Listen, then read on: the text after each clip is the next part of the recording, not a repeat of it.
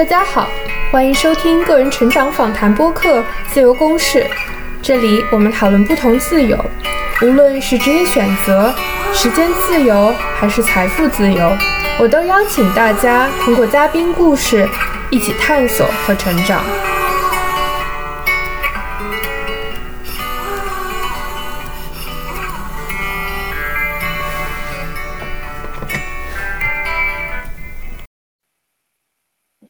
大家好，欢迎来到这一期播客。那今天呢，我采访到了一位吟游摆摊人，他的名字叫 Eve，他是目前在荷兰的一位手做蜡烛副业创业的一位心灵手巧的女孩。那欢迎来到今天的播客，Eve，很高兴。嗯，那我们首先请你来做个自我介绍好吗？好，大家好，我叫 Eve，很我很高兴接到你的邀请，伊卡，我也是第一次来参加这样子的讨论。哎，对我来说也是一个很新颖的一个，嗯，一个氛围。然后我也是我在荷兰，像你刚刚说，我在荷兰待坐标在荷兰，然后在这里待了有四五年。但是四五年期间，我有很多其他的兴趣爱好，最终成为我的副业的蜡烛也是我其中的爱好之一。说起来，嗯嗯。说起来，这个手做蜡烛成为我的副业，其实也是一个机一些机缘巧合的事情。其实是去年开始，嗯，我就会在各个就是这种各种各样的小市集上面去闲逛。我觉得大家在身处荷兰，应该大家都很喜欢逛这种二手市场啊，或者是市井小摊啊这种东西。对对对，是的。然后我发现当地人还蛮多人来，就是购买蜡烛作为他们的一个 home decoration，就作为他们家的家庭装饰品。然后我觉得这个东西也是一个非常有趣的一个体验，因为我自己也从小就是，我不知道大家有没有小时候家里面停电的时候会掏出家里的长辈会给你们掏出一根蜡烛这样子的一个经历。浪漫的烛光晚餐，一般我觉得在小时候烛光晚餐比较少，但是就家里停电，比如说啊，突然一下家里跳闸了或者怎么样，然后你妈妈或者你外婆掏出一个蜡烛，然后跟你说啊，我们先撑一会儿。那你当初是不是就觉得这个氛围，哎，其实比没有电有电的时候还更好？其实那个时候小时候就特别喜欢玩火。对，今天标题想到了玩火的女孩。对，就是，呃，就是女人，你要你不要在这我面前玩火，不是是，就是，嗯，就是那个时候就特别觉得蜡烛是一个特别有意思的东西，然后它会一直在燃烧，然后它又是可以成捏成不同的形状，然后对。可能现在国内的香氛的氛围没有海外这么浓郁，但是在欧洲的话，他们尤其是节日，各种各样的复活节、圣诞节，大家都会把蜡烛会摆出来，然后增加一些氛围和气氛。然后我也可能也是被这种氛围给影响，然后也开始购买了一些七七八八的那种不同造型的杯蜡呀，或者是造型蜡烛。后来就想啊。我自己也可以尝试，也可以来做，然后这就是它最差最开始成为我一个兴趣爱好之一。嗯，原来是这样。其实我也是在到荷兰之后被这种荷兰这种蜡烛氛围所感染的，因为我发现我在国内从来没有用过蜡烛，然后第一次用蜡烛是就是在到了这边之后，然后发现哇，的确这边有很多很漂亮的蜡烛，然后呢就。就感觉这真的是被这当地蜡烛氛围所种草了。然后呢，感觉可能也是因为这边冬天会黑的比较早吧。然后你有蜡烛的时候放在家里面，就觉得氛围感很很很好，很美，然后也很挺治愈的，就觉得心情也很宁静。所以我也挺特别特别喜欢蜡烛。然后我看到你的呃官网上面的很多蜡烛都做的好精致。有一些圣诞树造型的，然后有一些是那种热巧克力，我就觉得哇，好好漂亮，都不想用，就感觉摆在家里面也很好看。对，其实蜡烛，嗯，不仅仅只是一种，就是可以点燃，它也可以作为我们家里的一种家家居的装饰。嗯，感觉这边可能更多作为一个氛围感会更多一点。但是你真的从小都没有点过蜡烛吗？我不信，鲁豫附身。我就怕家里着火吧，可能。对，因为在我的印象里头，就是我是可能我不知道你祖籍是哪里的，不好意思，刚刚。然后我呃，我印象最深的是。嗯，我我是湖南人，然后零八年的冰灾就很经常性，湖南的就会一直在断电，然后可能突然一下没有电的时候，就是我刚刚说家里的人就会蜡拿出蜡烛来点着，来就是因为 实在是没有电了，实在我们就囤了很多蜡烛，然后那个时候也是应该是对我印象比较深刻的一点。再者，其实蜡烛在。历史上，在人类的历史长河上，里面是一直存在，而且一直流传很广泛的一样物件，是家里面的必备品之一。直到近百年来，电灯的发明，它才取代了蜡烛原有的地位。但是在最开始的时候，人们不是取火钻木取火，但是后来是如何保存下来，都是靠着煤油灯，就是就是煤油蜡烛，然后不同的那种羊脂蜡烛。包括一些，嗯，可能是从植物油里面提取的，或者是动物油里面提取的不同的一些蜡烛，来这样子，呃，一直维系着人类的这些火，那个什么，让我想一个词啊，就是人类文明的火苗一直维系到现在。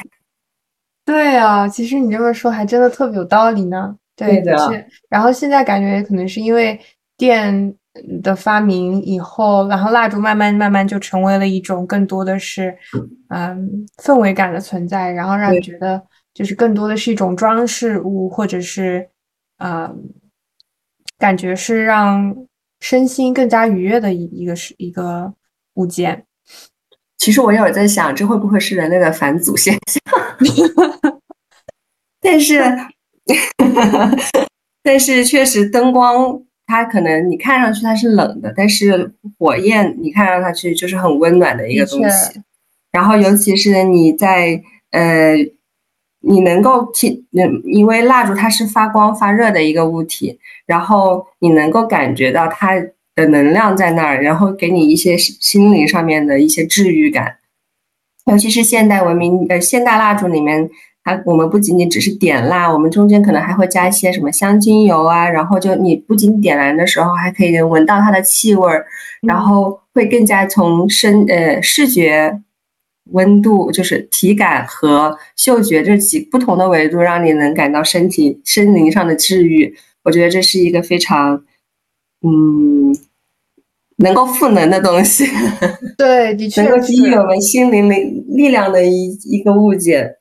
的确是，的确是我我记得有时候我晚上如果家里面有蜡烛的时候嘛，然后我就点上那个蜡烛的时候，我觉得那个灯光是和灯的灯光的确是不一样的。就是看到这个蜡烛的灯光，我觉得不会让我觉得我很激动，或者是那种电脑的蓝光，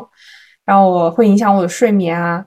反而蜡烛的话，就点上让我更想入睡，就觉得整个人会进入一种更宁静的状态。是的，是的，嗯。但是呃，小的 tips。点蜡烛的时候可千万不要睡着了，很容易着火。哎，但是我很好奇，就是有时候蜡烛它会点燃，就是比如说这种玻璃，如果是外面是有玻璃的那种蜡烛嘛，那它呃，万一忘记的话，会不会它会自动熄灭啊？然后没有玻璃的那种，会不会是更加的需要注意一下？你这个问题其实问的很专业，其实。蜡烛，嗯，以我们一个蜡烛制造方面的这样子来讲，有很多种这容器，比如说你刚刚说的玻璃容器，或者是铁片容、铁罐容器，甚至是没有容器的一个那种造型蜡烛，就是一根的蜡烛，或者是不同形状的蜡烛，它们就是只是燃烧的一个介质，呃，不是燃烧介质，燃装装瓶的介质不同，但是。嗯，因为它是有它是一个就是高温燃烧的物体，嗯，不管你是什么样子的容器，最好你也不要保持长时间，比如说，嗯，十几个小时一直不会去熄灭它，这样很容易造成容容器它本身的过那个温度过高。如果你那个玻璃的质量不好，嗯，或者是你的那个外面的承载的那个物体它本身是个易燃体，它很有容易就会引起易易燃易爆的这样的现象。哦，然后像你刚刚说，如果没有容器装的话，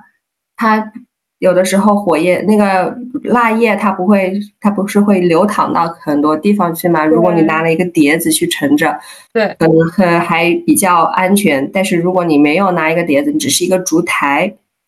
烛台它有可能那个蜡液淌下来会。造成因为温度还是比较稍微比较高一点的，它蜡液的话有可能会侵蚀到你的家具或者是嗯你的呃地板啊这些地方，也会到造成一定的那些家具的一些损伤，所以最好是人不要离得太远，在点燃蜡烛的期间，人能够最好是在房间里头，好一直是。保持一个比较谨慎的状态，这样子的话，对你们就是人身财产还是更加的呃安全。对对，的确，所以嗯嗯，然后嗯，熄灭的话，然后就觉得这个一定要记住。对对对，这个很重要的事情，因为不管是像我们这种的个体的小。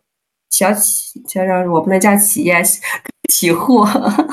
来制作的手工蜡烛，或者是大厂做出来的那种杯量产、批量产的那种蜡烛，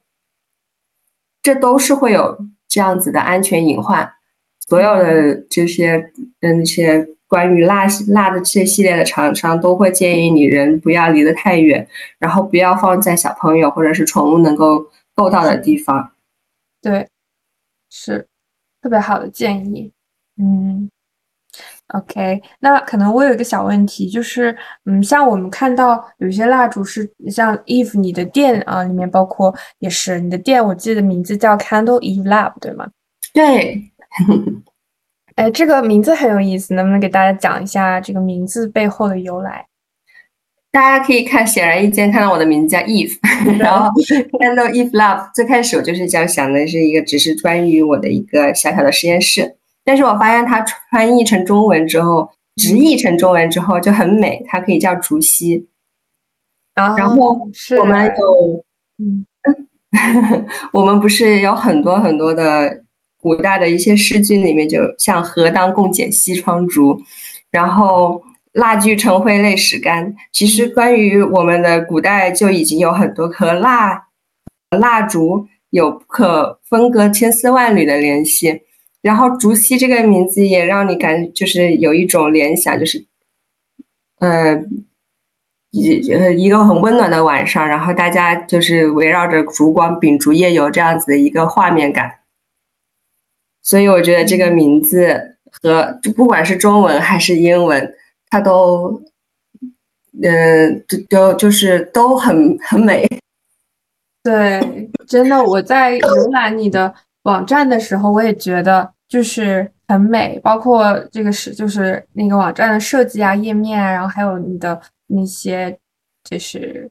出售的蜡烛，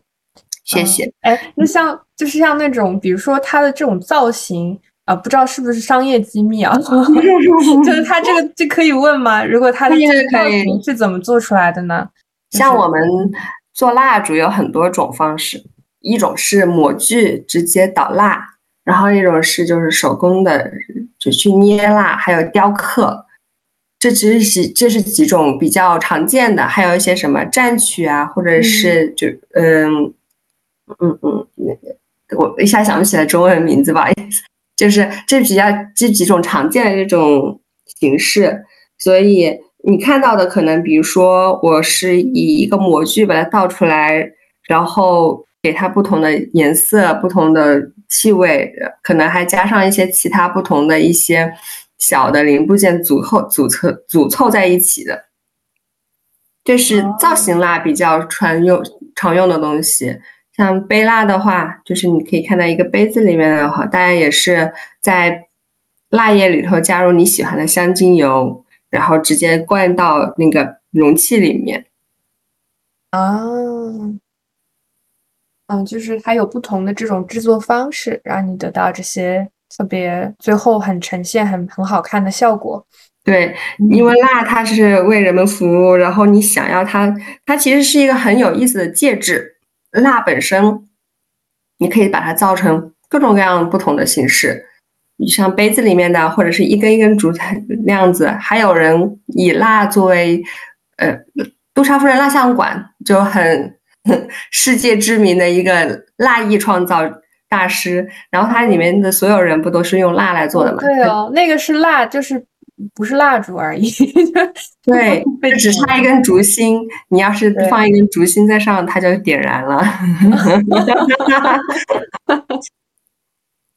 对，其实蜡艺它本身也是一个很有很有意思的一个呃一种艺术方向。的确是啊，嗯，那我我之前在看你的那个小红书上面的时候，看到你有很多到不同的荷兰城市摆摊。嗯，像在荷兰呢，然后你有分享在荷兰是如何摆摊啊等等的。对对，然后就比较感兴趣，说嗯，摆摊的过程当中，嗯，有什么有意思好玩的事情吗？然后包括你的客户他们有没有一种就是，嗯，有没有那种他那种，比如说有没有经常买你的那种蜡烛的人，他们是什么样的人样子的情况？是各个年龄层都有吗？然后包括当地人是不是也比较多？其实我的客户当大部分都是当地人，嗯，因为我，嗯呃，先首先是以线下摆摊，最开始是线下摆摊为主。要么我来先说一说，我开始机缘巧合的进行就是蜡烛这样子一个，呃，作为我的副业开始了。因为我觉得，其开其实最开始去年我只是一个爱好。但是今年开始，慢慢的觉得库存压力有点大，就是做的越来越多了。然后我又想以兴趣来养兴趣，因为一直不断的投入，想要有一些不就是更多的钱财来买剩接接下来的一些材料，所以我才会开始萌发了这样想要摆摊的这样一个想法。嗯，最开始是今年的春夏季，大概是四五月份的时候，跟我朋友一起去，就是很 randomly 的去参加了一个二手集市的一个摊位。嗯，然后就有很多年轻的，因为我做的蜡烛跟他们荷兰这边当时，呃，就摊位上面的一些传统蜡烛不太一样，我做的造型都比较可爱，然后做的比较更多的是像一些甜点啊，或者是一些就是。嗯，你刚刚有看说到我的网站上面有不同的样的造型，有小兔子啊、小甜点啊这些东西。嗯，和他们年轻的呃群体来的会比较多一点，然后他们也觉得很新奇，然后就给了我很多很多正向的反馈，我就觉得哎大家都很喜欢，然后就开始了我一场又一场开始来的不同的嗯就是不同的地方，然后去不同的嗯城市去体验他们不同的市场。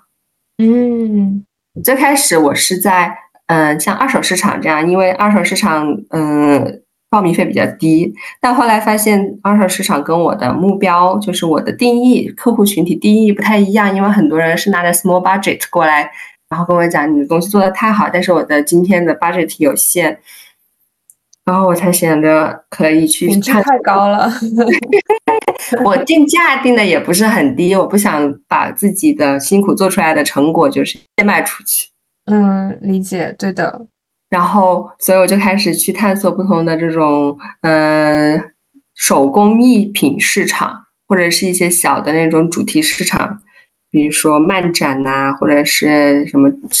叫叫叫什么玉疗人的那种，就是有些塔罗牌呀，一些 什么水晶塔罗牌，一些那些。女巫市场这样子都很有意思哦，很有意思。对我每次参加的市场其实主题不太一样，所以客户群体也不太一样，但是集中还是集中在当地的年轻人身上，就像我们一样，二三十岁，然后对新奇的东西都很有，都都抱以好奇感。然后也有很多人说，嗯。来买了之后可能不太舍得点，但是我觉得 可能这个是很好的赞美，应该是对，但是所以我也有创造一些比较基础的款式，就是大家不仅仅要欣赏它的它的造型美，它也可以欣赏到它的一些解氛围美。比如呃，或者是你看腻了，你点完了，下一次再来买。但是确实是一个非常有趣的体验。有的人会跑过来跟我讲，我觉得你做的太好了，我我我也我很想支持你的事业，然后就来就来就虽然他的 budget 有限，就我刚刚有说到他的是 small budget，但是他还是会买一一两件小的东西。嗯，也有小朋友。跑过来，因为我那个有做成甜点蜡烛，那有小朋友过来，一把手拉过去，想要把它吃掉，太可爱了吧！大惊失色，然后嗯，但是他们家长也很很就是。就是很赞许我的这个，呃，就是觉得我的东西做的很有意思，然后买给买回去给他的小朋友。当然，我要千叮咛万嘱咐，不要放到离小朋友可以拿到的地方，太吓人了。啊，的确，的确是的。我也有送给过我的朋友，他们也觉得这种甜点的造型确实很很别致。嗯，当时我做的时候，可能我也没有太。遇见相同的，呃，就是在荷兰地区没有遇见相同的这样子一个方向。但是近后来这几个月，可能做蜡烛的人，我在市场上也遇到越来越多做蜡烛的手艺人，然后大家也有共同的讨论啊，在比如说原材料哪里买啊，或者是做的一些做蜡烛的上面一些困惑，或者一些大家一起相互来鼓励，我觉得这是一个很好的一个正向的氛氛氛围。嗯，大家可以这个氛围真的交流，对对对，特别好。而且我觉得你可能是，嗯，怎么说，就是这个氛围很好，大家好像没有说特别那种有竞争的想法，而是说互相鼓励、互相激励。其实也有暗暗较劲了，肯定是有的。但是，呃呃。不能明面上撕破，对不对？然后，尤其是在摊位上面，你有的时候可以经常遇到一些相同的人，然后大家都还比较友善。然后你比如说你，我上一次也见到你，然后在另外一个摊位上我又见到你了，大家又会去打招呼。哦，嗯嗯，那还挺好的。嗯。对，可能就是看嗯，呃，互相在在就是暗地观察一下，说彼此暗暗观察，人流量怎么样？嗯，暗暗观察。对，哎，那，嗯，那你觉得就是目前为止，像你说之前是以爱好去支持自己的爱好，那有没有考虑把它发展成一个一个商业化的东西，或者是像摆摊，它的收入的话？你觉得可以继续支撑自己去继续做爱好呢，还是你觉得可以把它做得更大一些？这要看之后的一个发展。其实我可以稍微的分享一下，我做把这个事情，嗯，做成我的副业的一个一个动力来源。因为我其实是有主业的，像你刚刚有说，这一直都是我的副业，先是从爱好，然后最后转变成我的副业。但是其实是因为最开始的时候，主业上面遇到了一些很很大的困惑，然后嗯，我在公司里面做的时候会有一些时，我不知道大家应该都有这样子的一个一个一个时刻，就是你在做嗯，在公司在工作上面，你做到一个一定的阶段或者是一定的时候，你会觉得你在这一个做的东西都没有什么意义。然后你会就开始从其他的方向，希望能找出一些，就是希望能够给予自己一些能量。然后当时我就是在做手工，就是做蜡烛的时候，我可以在短暂的期间可以给到自己自己一些内心的平静。嗯，然后在做它的时候，我可以不用想我今天做了哪些 KPI，或者是我今天还有哪些。呃，事情没有结束，我就只是从脑部的工，就脑部的工作转移到手部的工作，就是给我的大脑一些冷静和一些放松的时候，就专注在我的手工业上面。这个时候是让我觉得，嗯，我能够获得一定的疗愈，我觉得这个是一个非常非常有意义的事情。然后我当时就坐着的时候就觉得，既然我自己觉得坐着很有意思，我觉得也可以分享给大家，然后把我自己做出来的这些手工成品，然后给大家分享出去。比如说他们在点燃或者他们收到这些蜡烛的时候，他们能够也能感觉到我的这一份心意。因为手工蜡烛毕竟和工厂蜡烛会稍微就不仅仅手工蜡烛，就是手工艺品和工厂的流水线工艺品相比较，你是有一定的手工的粗糙钝感的。嗯，你每一样东西它都是独一无二的，所以每收到的时候，你其实是相对于流水线的东西是有一定的，嗯，你我我我能说就是手工艺的温度。对，我觉得这是一个非常有意思的事情，然后也有很多很多的人有来跟我讲，他们也想去来来学习做蜡烛，然后所以我就开始，嗯，跟我的朋友们一起来做 workshop，然后做了之后，他们那个的反馈也很好，然后包括我去外面摆摊，他们也会给我一些积极的反馈，这些有时候可能在工作上面你没有得到那么明显的反馈，但是你在另外一个方面。你给你觉得人生还是有积极向上的点，这就是我最开始从呃爱好把它变成我的副业的一个最开始的一个动力。嗯，我觉得这点我还跟你挺有共鸣的，就是我觉得我做自己真正一些副业的时候，就是特别有动力，然后呢也觉得特别有意义，就可能有时候。嗯，你在工作上没办法得到那种意义感，然后你就通过在其他的一些呃方式，或者是呃是就是做不同的事情，然后去呃真正自己感兴趣的事情吧。嗯嗯，对，我觉得这是一个正能量的循环。你从你从其中一部分的呃，像我是从我的副业这样子得到一部分的正能量的。能量 正向的能量，然后我又可以反馈到我其他的生活和我其他工作上面去，然后人其实就会不断的往上走，而不会觉得一一直无血无限循环的在内耗。因为工作的时候，你有些东西可能就是那一会儿你没有办法绕过去，比如说公司它可能要解散，或者是你的部门要重组，这是一个没有办法避免的事情，并不是说你的能力不够。也不是说你做的不好，嗯，而是一些没有办法避免的一些事实，然后你就需要找到一些生命人生的价值，所以我觉得这是一个很好的一个，嗯，就是做手做手工艺，这是对于我来说是一个很好的一个正能量反馈，嗯，然后我从这里面吸取到能量，我又可以去在其他的面其里面去释放出来，比如说我可能换到了。我做到了一个更好的项目，因为你的人是积极的，所以大家也是看到一个积极的你，而不是一个无限内耗的你。嗯，的确，的确是这样的。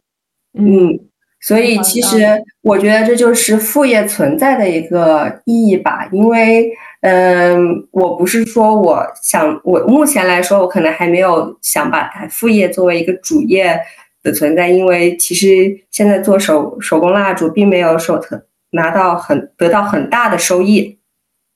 主要养着 还是属于老板发的工资，嗯，就是还是主要是为爱发电，然后对，哦，还但是我觉得，嗯，对对对，但是若是以后能够做大做强，说不定也可以把我的爱好作为我的人生的事业之一。嗯，是的，我看到你有上新网店嘛。就是你是不是也是比较近期上新的网店？是不是一开始有一直是以摆摊为主，然后最近才开始做的网店？因呃，我其实是冬天的时候才开始把它做了网店，因为冬天摆摊太辛苦了，又冷，然后天黑的又早，在荷兰。是的，而且有时候天气也非常不好啊，有时候会刮大雨、下大风之类的。其实我不是很遇见过，就是集市的。host 他们临时取消，就让我就尤其圣诞节这一块时间，就是临时取消，其实给我们的造成的这些压力还挺大的。就因为圣诞节大部分都是我们这种，就是别人准备礼品的时候，但是就没有办法销出去了。所以我就觉得这线下的不是很稳定，我想把它作为线上的，有一个至少有一个大家可以无限来，嗯，才呃无无没有限制的来浏览的一个地方。嗯，我觉得这个想法很棒，的确是把它做成线上的会更加的怎么说，让的就怎么说，对顾客来说呢也更好的、更容易的能够找到你，然后可能涉及的人群也更广。那像你，嗯，因为是刚开始的嘛，我不知道可能，那你可能最近一段时间内，你觉得线上网店它的销售量怎么样？目前为止，跟那个摆摊相比的话。其实摆摊还是能够更加人的人和人之间有一个更加直观的交流，然后他也可以更加直观的去看到你的产品，包括主理就是城市也有一些流量，然后集市它集市主办方也有一些流量，所以在它还是我作为副业里面更加呃最大的收入来源之一。线上只是说一个可以展示的地方。然后一个大家可以就是没有没有限制来来嗯来浏览去询价的地方，但是因为我目前的主重心也没有把它放在线上去管理，然后呃我还在学习 SEO SEO 的那个如何提高我的流量网站的流量，这还是一个不断学习的一个步骤，所以其实网站上面你说收益不是很大。因为呃，我做的是一个独立站，还不算是那种在呃，比如说像淘宝或者是像海外是一起的这这种地方，它本身是有流量的。啊，有道理。所以还在不断学习，呃，不断摸索的这个一个初步阶段。嗯，不过我其实觉得你已经有网站，已经是一个很好的一个开始起步了。是的，是的。那像就是做网站这方面，是你自己去探索摸索出来的吗？对的，其实做网站，它我们也有比较，比如说是在什么地方做，或者是做独立站，还是做一个这种集成站里面的一个小的分户这样。嗯，我们有比较过，然后是做独立站时说是去哪一个网站上面去做，因为不同的网站它的模板或者是它要求的。有的可能需要自己去写 code，对于我来说没有这样一方面的学习，没有这样一方面的经验，所以我还在学习中。嗯，但是其实是一个很好的锻炼自己的一个机会。然后，其实你看到那个网站都是我自己搭建的，对，就但是它其实是一些模板，可以直接从里面套用，但是你要自己去。优化，然后自己去建设成自己的风格，对，就像你在搭房子一样，其实很好玩，就是有点耗时间。我一般下了班之后就在那里摸索 建网站，然后做副业就没有什么太多自己的一些业余，呃，就是去那个什么娱乐时间。的确，的确，所有的时间都用来，其实因为它其实挺耗时间的，然后搭网站这方面。肯定是一个比较大的工程，然后还有包括像，嗯，如果想摆摊的话，还要就是怎么说，在花在路上的时间。对我们摆摊有你要去备货，因为我的货都是自己手工做的。我摆摊前几，呃，前几天在疯狂的撸蜡烛，但是，然后摆摊的时候你要注意像交通方面。然后像一些呃地点，你要先提前到那里去摆设，这都是一些很有意思的，跟你平时的主业不同的学问。对，其实时间方面正好是和主业错开的，这个主要是周六是吗？对于我来说是的。嗯，对。哎，我觉得这个还是挺好的。那那你对未来这 Candle Eve Lab 主席的？呃，有没有什么样的，也不是说期待吧，有什么样的憧憬吧？就是嗯，你的蜡烛的这个副业。嗯，我今呃明年开始，我想就更加多做做一些线下的 workshop。像我刚刚有说到，嗯，我希望跟人更加直观的面对面的一些交流，就是在主页里面可能没有办法，呃，也不是没有办法，在主页里面很少一些机会。因为我主页做的是 project management，然后我现在做的这个蜡烛是手工业，所以就觉得很有意思，可以跟大家一起交流的一个一个一个平呃一个一个一个媒介。是的，然后，嗯，我也想更多的去跟不同各行各业的人去进行一些，嗯，一些就是沟通和一些讨论。我觉得这样子的话，可以跟我以后的个人发展也可以有更好的一些铺垫。在嗯嗯，所以我觉得明年可能会从线下的摊位更加转到一些线下的 workshop 来。然后大家也可以去享受在做手工业的时，在做手工的时候的那些内心的一些平静，还有一些很有意思的一些分享。其实我昨天刚刚结束了一场 workshop，然后有很多刚刚来荷兰的朋友和一些在荷兰土生土长的一些朋友都有来，然后大家其实嗯，就是交流起来就会有，你会觉得。有一些不同的碰撞，然后大家可以再从聊天啊，然后或者是有一些不同的经验的分享。比如说你在荷兰待的很久了，你可以给一些刚来的一些人一些生活上面的一些经验的分享，一些指点。哦，这个特别好，就感觉像是呃一边做蜡烛，然后一边产生一个交流，然后交朋友的过程一样哦。对，尤其是刚刚来的朋友，我觉得他们更需要一些这样子的一些。机会去跟不同的人去沟通，然后他们也可以有呃不同的一些声音，可以不同的一些经验可以收到。然后在做蜡烛的过程中，我们也有很多一些我的客人们也给了我一些很多不同的灵感，因为他们每个人的想法都是不一样的。叫我自己一个人做的话，我就会。逐渐遵循着一个规律、一个模板这样去做，但我的客人就会给我带来一些很不一样的思维和很新颖的一些冲击。他们会问我一些我没有想到过的问题，然后他们做出来的一些造型也是平时我可能会，呃，我我我自己没有尝试过的造型。这都是一些非常有意思的一些思维的碰撞。哇哦，